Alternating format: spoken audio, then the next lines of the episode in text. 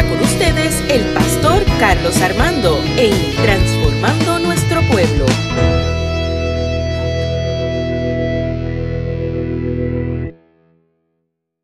Saludos aquí el pastor Carlos Armando. Bienvenido aquí a mi página, a mi podcast, al blog Transformando Nuestro Pueblo. Y qué bueno que estamos hoy aquí, lunes, nuevamente, como todos los lunes, a las 10 de la mañana. Estamos aquí para compartir una reflexión, una palabra, eh, una entrevista. Tenemos diferentes maneras de llevar el mensaje. Pero hoy vamos a estar hablando sobre un tema muy importante. Y uno se preguntará, ¿cómo, cómo de montes vivimos este mundo? ¿No te has preguntado eso? ¿Cómo vivir en este mundo tan complejo y difícil que estamos viviendo? en el siglo XXI, donde vemos ahora plagas, vemos COVID, vemos eh, violencia. Eh, ¿cómo, ¿Cómo vivir en este mundo? Antes que todo, la NBA comienza, así que tengo mi gorra puesta de mis Boston Celtics. Así que estamos contentos porque la NBA comienza. ¿Cómo vivir en este mundo? Antes también de seguir, eh, Quiero, quiero saludar a la gente que nos sigue en Irlanda. El 6% de la gente que nos escucha en Spotify, en Anchor, en Apple, Google, son de, Irlanda. Yo no sé quiénes son.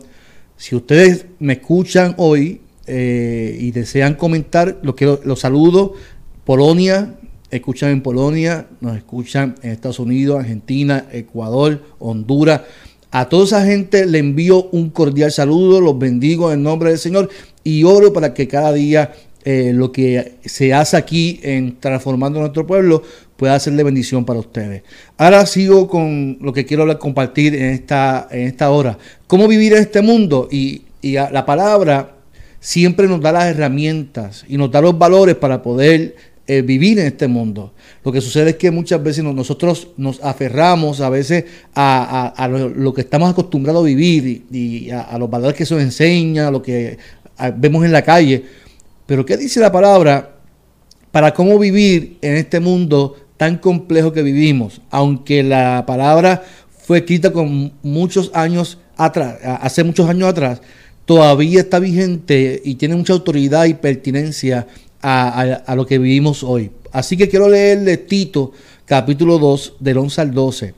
Tito capítulo 2 del 11 al 12 dice, la gracia de Dios se ha manifestado para salvación a todos los hombres, enseñándonos que renunciando a la impiedad y a los deseos mundanos, vivamos en este siglo sobria y justa y piadosamente Ahí está la clave. Vamos a comenzar en esta mañana eh, o este día que usted está escuchando este podcast o está viendo eh, lunes o el día que lo está viendo en mi página en YouTube o en Facebook. Quiero definir qué es gracia. Y la gracia es aquello que se otorga a alguien gratuitamente. La gracia de Dios se, se define en la muerte de Jesucristo que gratuitamente se entregó, él, pagó un precio para que gratis yo alcanzara la salvación, para que gratis usted alcanzara la salvación. Así que gracia es un regalo de Dios para sus hijos, no merecido, porque no lo merecemos, porque por eso es por gracia. Y Pablo en esta carta Tito está dando un consejo sobre la sana doctrina y cómo deben de actuar no religiosamente, sino como un creyente en Cristo. Porque el religioso se fundamenta en la ley. El religioso se fundamenta en, su autoconocimiento y la ley que te dice que no hagas y que hagas. Pero la gracia es suficiente. Y, y Pablo le escribe a Tito que se fundamente en esa gracia. Ahora bien, en los versículos 11 y 12, Pablo le recalca a Santiago que la salvación es por gracia, perdón, a Tito, que la salvación es por gracia, o sea, por un regalo de Dios que le, Él manifestó a sus hijos. Pero esta gracia, como siempre yo he dicho, eh, eh, conlleva una responsabilidad. La gracia no es para que yo tenga la libertad de hacer lo que me dé la gana. La gracia tiene una responsabilidad. Así que si yo recibo gracia, yo soy responsable de mis acciones por la gracia del Señor. Y es ahí donde Pablo comienza a, darles unos consejos a Tito de cómo vivir en este mundo bajo esa gracia. Usted y yo vivimos en el siglo XXI y tenemos que coger este consejo porque nosotros vivimos en la gracia. Y como vivimos en la gracia, tenemos una responsabilidad de vivir en este mundo. Recordando que la gracia es un regalo de Dios y como un regalo me hace responsable y me hace eh, eh, capaz de vivir una vida íntegra ante los ojos de Dios. Así que, y esa gracia, fíjese que es un regalo para que tú compartas con otras personas, no es para que te quedes con ella. La gracia es un regalo que Dios te da para que tú la compartas a otros que también están en necesidad. Ah, vamos a ver eh, a qué cosa nos invita a hacer la gracia. La gracia de Dios, según Pablo, nos enseña a renunciar a la impiedad. Y eso es interesante porque la impiedad es el antónimo de la piedad. Y la piedad, según Pedro, en 2 Pedro, es algo que se nos fue dado por el poder de Dios. Por lo tanto, el Hijo de Dios, el cristiano, vive ya en su equipaje con la piedad. Porque la gracia, cuando aceptamos al Señor, automáticamente se nos da la piedad es algo que tenemos, es parte de nuestros valores como cristianos.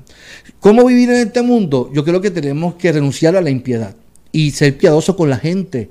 La gente hoy en día eh, vive lacerada, vive afanada, vive eh, marcada en unos niveles de estrés enormes. Y la iglesia, usted y yo, los cristianos, lo que la gente que vive, vive este mundo, tenemos que practicar la piedad. Así que esto significa que la piedad va acompañada del Evangelio de Dios cuando la aceptamos. Cuando usted y yo aceptamos a, Jesús, está la piedad incluida. La impiedad es la carencia de compasión. Y yo creo que la compasión eh, eh, es una bendición. Yo, decía que la misericordia es la compasión accionada. Lo decía en mi mensaje en estos días eh, en las redes sociales. Esto quiere decir que cuando vivimos bajo la gracia de Dios, la compasión va muy acompañada de nuestra vida cristiana. Por lo tanto, usted y yo tenemos que vivir bajo la piedad, accionando esa piedad, la compasión en la vida. Ah, Pablo lo que está diciendo a Tito es que tiene que renunciar a la impiedad y que, sea más compasivo con aquellos que están en necesidad. La pregunta que yo te hago, y, no la responda, responda a usted mismo. Hay gente que necesita piedad hoy. Hay gente, vecinos que necesitan compasión que está en necesidad. Porque la piedad es un, es un elemento en la vida del creyente. Ya que tanto en la iglesia como fuera de la iglesia tenemos que ser compasivos con la gente. No es que ahora vamos a permitir que cosas que no eran permitidas, sino que bajo nuestra reflexión somos piadosos con nuestros hermanos. Hoy la iglesia, yo, yo he visto, yo he visto la iglesia hoy cómo se ha levantado con compasión, con piedad, a bendecir a la gente que está en necesidad. He visto iglesias repartiendo alimentos, he visto iglesias con proyectos de salud mental y eso soy compasivo, porque la gente está en sus casas, la gente está eh, desesperada, la gente está inquieta, eh, los niveles de estrés están muy altos. La iglesia tiene que ser piadosa con la gente y abrazarles en ese proceso tan duro que estamos viviendo. Así que la iglesia tiene cómo vivir este mundo siendo piadoso. No es, que, no es que ahora vamos a abandonar nuestras familias. No es que ahora vamos a abandonar nuestras responsabilidades para beneficio de otros. No, no, es eso lo que estoy diciendo. Porque eh, ese, ese espíritu mesiánico tampoco no es bueno, porque nosotros tenemos familia. Primero, el primer ministerio nuestro es la familia. Por lo tanto, la gente confunde el ser piadoso y, y ser compasivo con dejar tu familia a un lado para atender a otros. Y no, yo te doy un consejo. Primero, atiende a tu familia. Primero, atiende a tus hijos. Atiende a tu esposa o tu esposo. Luego, por consecuencia, atiende a la gente. Pero nunca desatiendes a tu familia por compasión. De hecho, eh, la compasión te puede llevar a una quemazón. Y la quemazón es que cuando tu, familia te dice ya me cansé de ti, cuando tus hijos se, descarrilan, porque no atendiste bien a tu familia. De hecho, yo les voy a recomendar un libro que se llama Una iglesia emocionalmente sana o emocionalmente sano de Peter Scacerro. Es un libro extraordinario, lo recomiendo que lo lean, léanlo. Tiene que ver mucho con esto de la compasión y de misericordia y cómo, cómo nosotros a veces escondemos, ¿verdad? Eh, Peter, el pastor Peter Escácer utiliza el iceberg, eh, que la, gente solamente ve el, el, el 10% del iceberg, pero no ve el 90%, porque lo escondemos, está, está debajo de la superficie. Y muchas veces nosotros queremos ser tan compasivos y a veces reflejamos el 10%, pero no demostramos el 90% y hay que viene la quemazón. Así que tenemos que ser piadosos, sí tenemos que ser eh, compasivos, pero primero con nuestra, con nuestra familia, con nuestros hijos, primero con la gente que está a, nuestro alrededor y luego a la gente. Así que lo que quiero decir es que seamos justos, seamos benévolos con aquellos que estén en necesidad. La, la, iglesia, nosotros tenemos una responsabilidad. De igual forma, Pablo invita a Tito a que renuncie también es el segundo punto, a los deseos mundanos. Estos deseos mundanos, eh, y, yo creo que ahora se ponen los huevos a peseta porque la gente no le gusta hablar de estos temas, porque la gente ya ha entendido que la iglesia vive una, libertad que podemos hacer lo que nos dé la gana, y, y no es una realidad bíblica. ¿Cuáles son los deseos mundanos que especifica la palabra del Señor? Aquellos que te hacen alejarte de la presencia del Señor. Todo aquello de que de alguna manera u otra me separa de Dios son deseos mundanos. El sexo antes del matrimonio. Ahora celebramos cuando alguien eh, haya embarazado fuera de matrimonio. Pero el sexo antes del matrimonio eh, eh, nos aleja de Dios. la pornografía, el amor al dinero, las drogas, el alcohol, los excesos en la vida esos deseos mundanos, Pablo entiende que tenemos que alejarnos de ellos. Dice, ¿verdad? Eh, eh, que, es una responsabilidad. ¿Cómo yo puedo vivir en este mundo? De hecho, la manera correcta de dar testimonio es no haciendo las cosas que el mundo hace. Así que si yo siento unos deseos eh, de hacer algo mm, que no corresponde a mi testimonio de vida, mi deber es huir, es alejarme de aquello quien me separa del Señor. Así que yo tengo una invitación, reflexiona en, tu acción, eh, yo reflexiono en mi acción, para que podamos vivir una vida íntegra ante los ojos de Dios. Pablo le, dice a Tito, renuncia a esto, ya que ahora vives en la gracia. Fíjate, la gente, la gente hoy en día hace lo contrario, vives en la gracia, haz lo que te dé la gana, peca, fornica, eh, haz lo que bebe, haz lo que te dé la gana, porque vives en la gracia. De nada sirve un consejo si no hay detrás una sugerencia que te lleva a reflexionar. Y eso es lo que hace Pablo.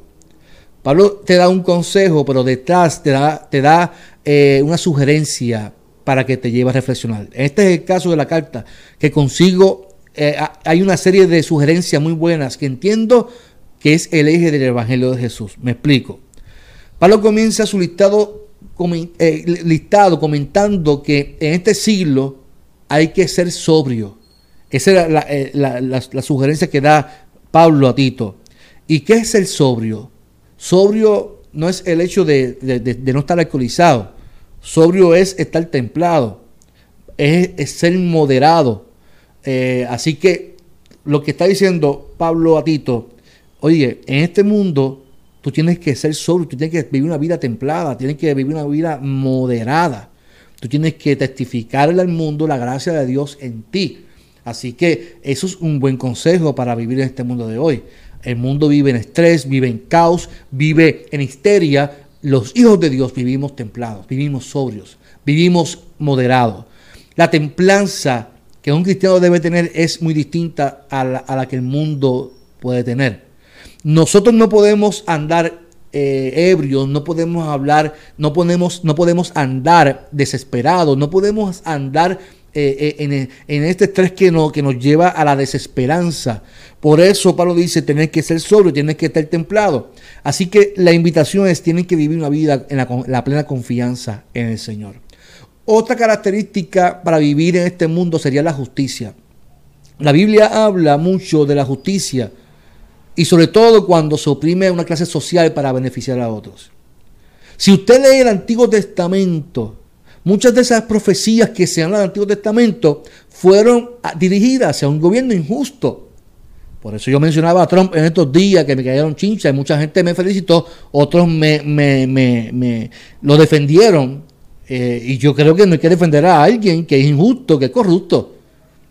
Y si, y si va en contra de los valores cristianos, ese hombre, aunque mencione la iglesia y que la iglesia es necesaria, si es un gobierno injusto y corrupto, no podemos apoyarlo y respaldarlo. Eso es así, la Biblia lo dice así. Así que la, la iglesia tiene que vivir una vida justa donde la gente tenga las cosas en común. Así que la gente que oprime, que, que oprime a los pobres para beneficiar a otros, son, son llamados corruptos, son llamados tiranos. Dios no es un Dios de clases sociales, Dios es el Dios de todos por igual. Por lo tanto, ¿cómo vivir este mundo? Viviendo la justicia de Dios. Viviendo la justicia de Dios y que la gente pueda recibir las cosas en común. Que la gente pueda sentirse amada, respetada.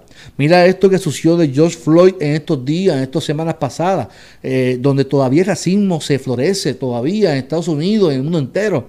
Así que eh, eh, tenemos que romper con, con, esas tradiciones y con esas culturas, esos pensamientos, porque la iglesia está llamada a vivir una vida justa. Hoy día las iglesias tienen áreas reservadas para, para los que diezman. Hay gente que, que, tiene, la iglesia tiene reservadas estacionamientos para, para gente que tiene más dinero. Y eso es injusto. La iglesia tiene que ser abierta para todos por igual. No importa quién dé más y quién dé menos, la iglesia tiene que estar abierta para que todos tengan la misma oportunidad y el mismo beneficio de recibir la palabra del Señor. Así que hoy día se cometen muchas injusticias en las clases sociales. Y la iglesia tiene que actuar sobre eso, tiene que vivir este mundo practicando la justicia, tiene que vivir la vida, este mundo practicando la piedad, la compasión, la justicia. ¿Ve cómo estamos llegando?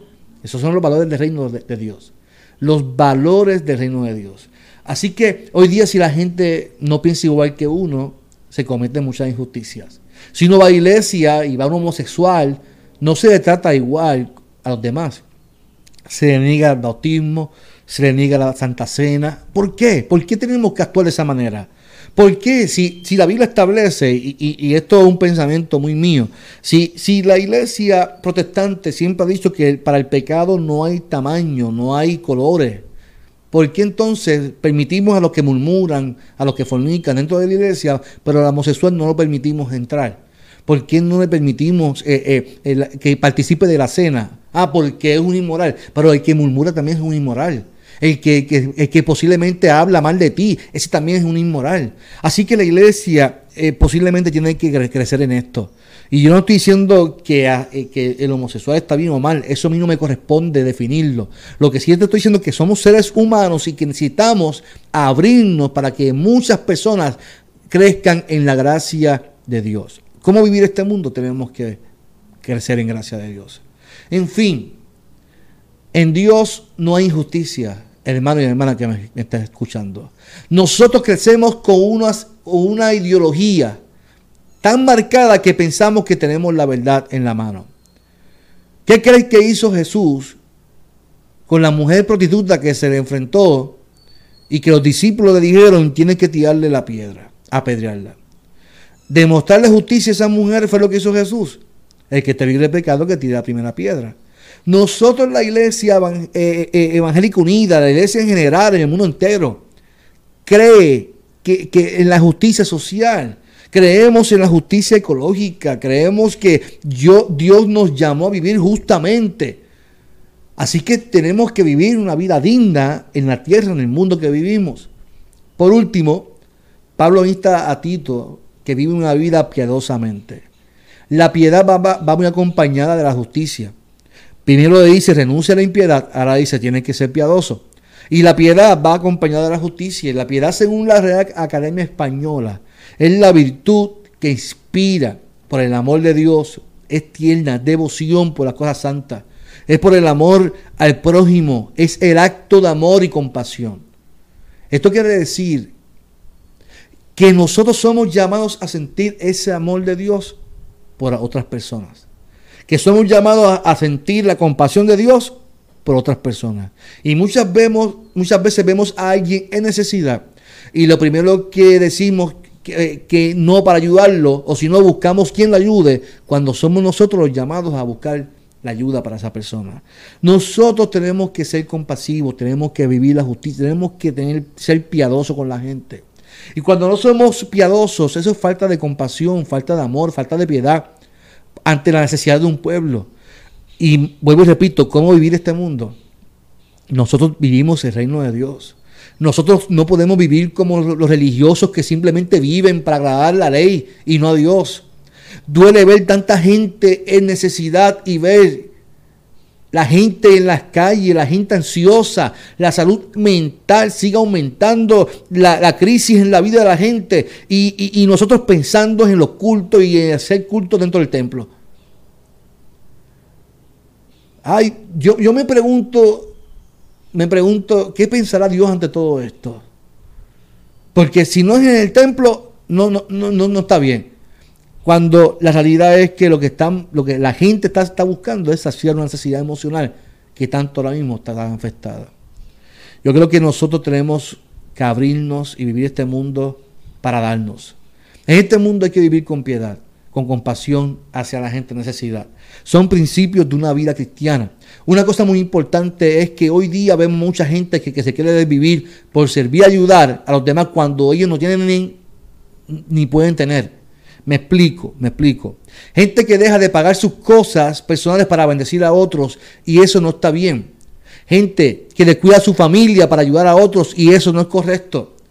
Por ejemplo, por ejemplo, nosotros tenemos que vivir de lo, de lo que tenemos. Por eso Pablo, eh, Pedro, cuando llega a la, iglesia, al templo, en la puerta de la, de la hermosa, va el cojo y va a entrar y le dice, no tengo ni oro ni plata, pero de lo que tengo te doy. ¿Qué es lo que, que tenemos? Tenemos gracia. Tenemos la gracia de Dios y la gracia de Dios es suficiente. Así que lo correcto sería es que de lo que tenemos, no es que, que, lo que la gente busca solamente sea dinero, es que, que seamos compasivos, que seamos amorosos, que seamos llenos de esa gracia para poder bendecir, dar por gracia de lo que por gracia hemos recibido. Que seamos justos con las personas, que seamos compasivos y que le demos a las personas lo que necesitan. Nuestro llamado es vivir para dar un servicio y, uno que sea de calidad, primero trabajando nuestra casa y luego impartiendo afuera lo que Dios nos ha dado. ¿Cómo vivir este mundo? ¿Cómo vivir en este mundo? Yo te invito en esta mañana del Señor, en esta hora, vive este mundo agarrado de la fe, aferrado a la esperanza, vive este mundo sirviendo, vive este mundo dando por gracia de lo que por gracia te has recibido. La gracia de Dios es suficiente y la gracia de Dios te salvó. Ahora dale a la gente lo que tú no tenías y Dios te dio, que es amor, es piedad, es justicia es misericordia, es compasión. Tú no lo merecías, Dios te lo regaló. Ahora es el momento donde la gente, tu vecino, tu vecina, la gente que está a tu alrededor, necesita ese abrazo de gracia, ese abrazo de misericordia, de compasión. No olvides que este es tu pastor, Carlos Armando, en transformando nuestro pueblo. Dios te bendiga.